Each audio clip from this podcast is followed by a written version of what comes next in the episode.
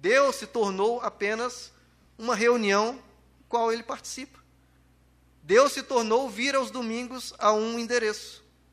Isso não é Deus, isso não é desfrutar da presença do Pai. Você pode estar morando junto do Pai e ainda assim ter um coração totalmente diferente, totalmente distante.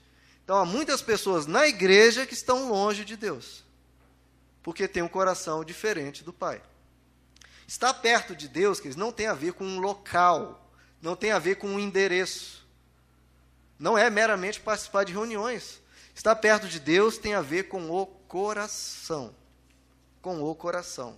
Com Deus é assim e até com o ser humano.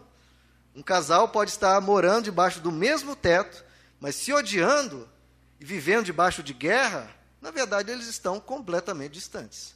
Muito, mas muito longe. E da mesma forma era aqui o filho mais velho. A samaritana, que Jesus conversa lá em João capítulo 4, ele pergunta a Jesus: Mestre, onde é que devemos adorar? Qual é o lugar? Qual é o endereço?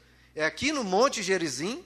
em Samaria, ou é no templo em Jerusalém, que os judeus dizem que é lá que se deve adorar a Deus. E Jesus diz àquela mulher: O meu Pai busca adoradores que o adorem em espírito e em verdade. Então, para estar perto do Pai, tem que adorar em espírito e em verdade. Em espírito, então é no interior. É dentro do ser humano que parte a verdadeira adoração, a verdadeira proximidade. E em verdade. Ou seja, tem que ser algo sincero.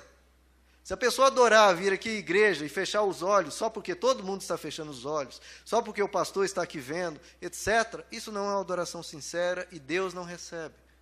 Porque Deus recebe o que provém do coração, que provém de amor. Então, para estar perto de Deus, tem que ser em espírito e em verdade. Então, havia dois filhos distantes, na verdade, aqui. Voltando ao texto, o mais novo, então, pega a herança, e o texto diz que ele sai para viver com aquelas riquezas a vida dele longe do pai. E o texto não diz que ele foi para viver irresponsavelmente. Ele foi viver, como qualquer pessoa. Eu vou morar lá longe, pronto. Agora, à medida que o tempo passa longe de Deus, é que vem o viver irresponsável, que vem a corrupção. Então, a independência, a distância de Deus vai gerando no ser humano um esfriamento do amor e a multiplicação da maldade. Então, a independência leva à corrupção por dois motivos. Motivo número um, porque sem Deus, queridos, todo valor, todo princípio são facilmente relativizados. Qualquer valor ético, qualquer valor humano que você tenha, sem Deus, você pode relativizar a hora que quiser fica a gosto do freguês, por assim dizer. Uma pessoa pode ser linda e maravilhosa, extremamente bondosa sem Deus, mas a qualquer momento ela pode relativizar isso. Existe um, um doutor de Harvard que diz: sem Deus, qualquer princípio ético pode ser derrubado com uma simples pergunta: quem disse?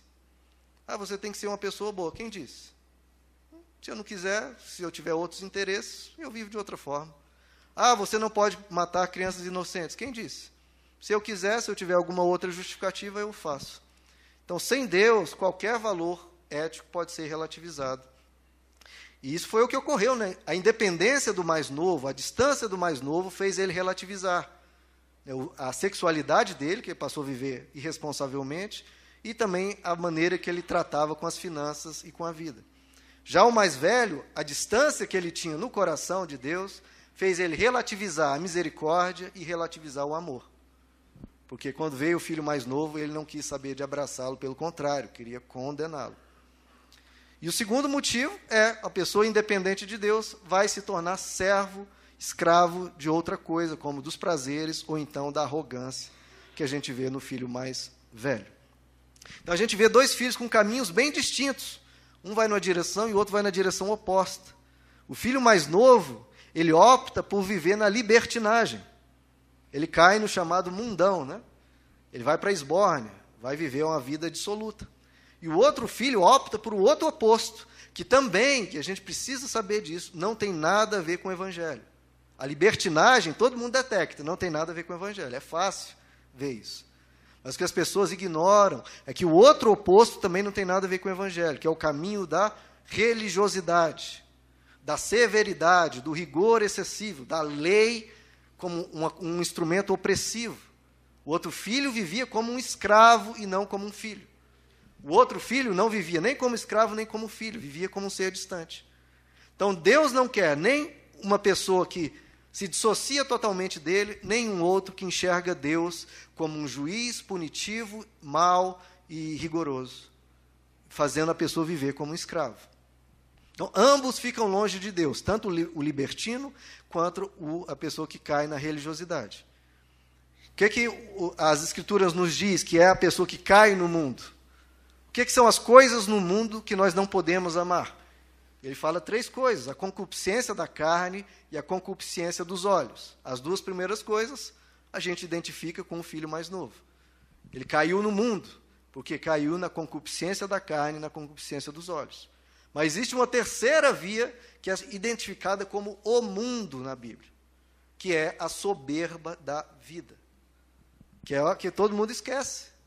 E foi o que onde caiu o mais velho. Ele caiu na soberba, na arrogância, eu sou o melhor filho, eu sou o cara aqui, e esse filho aí é um Zé Ninguém que deixa ele viver na miséria. Esse também caiu no mundo, apesar de estar dentro da igreja, estar junto do Pai, ele caiu no mundo porque ele caiu na arrogância e na soberba. Então, querido, a gente precisa lembrar, nessa questão de soberba e de arrogância, que tudo o que nós temos vem de Deus.